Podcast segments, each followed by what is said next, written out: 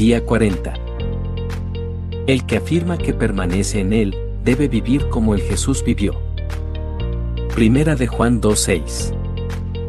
¿Por qué deben los cristianos imitar a Cristo? Deben hacerlo por su propio bien. Si desean ser espiritualmente saludables para huir de la enfermedad del pecado y para disfrutar de la vitalidad de una gracia que va en aumento, Jesús debe ser su modelo por el bien de su propia felicidad, si desean beber con mayor profundidad de su mejor vino, si quieren disfrutar de una santa y feliz comunión y unidad con Jesús, y si desean que lo eleven por encima de las preocupaciones y los problemas de este mundo, deben vivir como el Jesús vivió.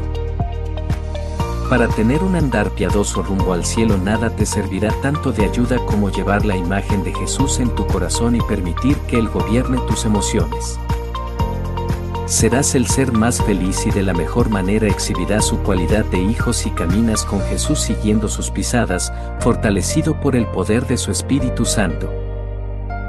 Por otro lado, si caminas alejándote de Él, te sentirás inquieto e inseguro. Entonces, procura ser como Jesús por el bien del Evangelio. Oh, pobre Evangelio, Has sufrido crueles embates de tus enemigos pero no ha sido nada en comparación con las heridas que te propinaron tus amigos. ¿Quién produjo las heridas en las dulces manos de la piedad? Fue el que se profesaba creyente que usó la daga de la hipocresía.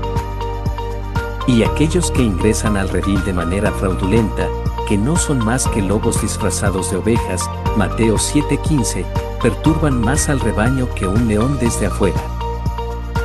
No hay arma tan mortífera como un beso de Judas. Los creyentes profesantes que son incoherentes e inconstantes producen más daño al Evangelio que el ateo o el crítico mordaz. Por último, imita el ejemplo de Cristo en especial por el bien del mismo Cristo. Querido cristiano, ¿amas a tu Salvador? ¿Es un nombre precioso para ti? ¿Es su causa verdaderamente importante para ti? ¿Deseas que los reinos de este mundo le pertenezcan? ¿Es tu deseo que Él sea glorificado? ¿Anhelas que las almas sean ganadas para Él? Entonces, imita a Jesús. Sé una epístola de Cristo, conocida y leída por todos, segunda de Corintios 3:2. Conocemos el dicho, la imitación es la máxima expresión de la adulación.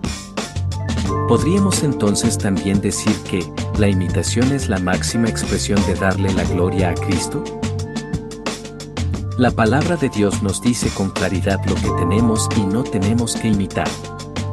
Cuando entres en la tierra que te da el Señor tu Dios, no imites las costumbres abominables de esas naciones, Deuteronomio 18:9.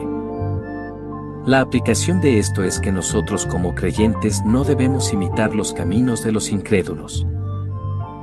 Imiten a quienes por su fe y paciencia heredan las promesas, Hebreos 6:12. Acuérdense de sus dirigentes, que les comunicaron la palabra de Dios. Consideren cuál fue el resultado de su estilo de vida, e imiten su fe, Hebreos 13:7. Querido hermano, no imites lo malo sino lo bueno. El apóstol Pablo declaró, por tanto, os ruego que me imitéis, Primera de Corintios 4:16. Pongan en práctica lo que de mí han aprendido, recibido y oído, y lo que han visto en mí, Filipenses 4:9. ¿Y qué era lo que apasionaba a Pablo? Me propuse más bien, estando entre ustedes, no saber de cosa alguna, excepto de Jesucristo, y de este crucificado, Primera de Corintios 2:2. Quiero conocerlo a Cristo, hasta llegar a ser semejante a Él, Filipenses 3:10.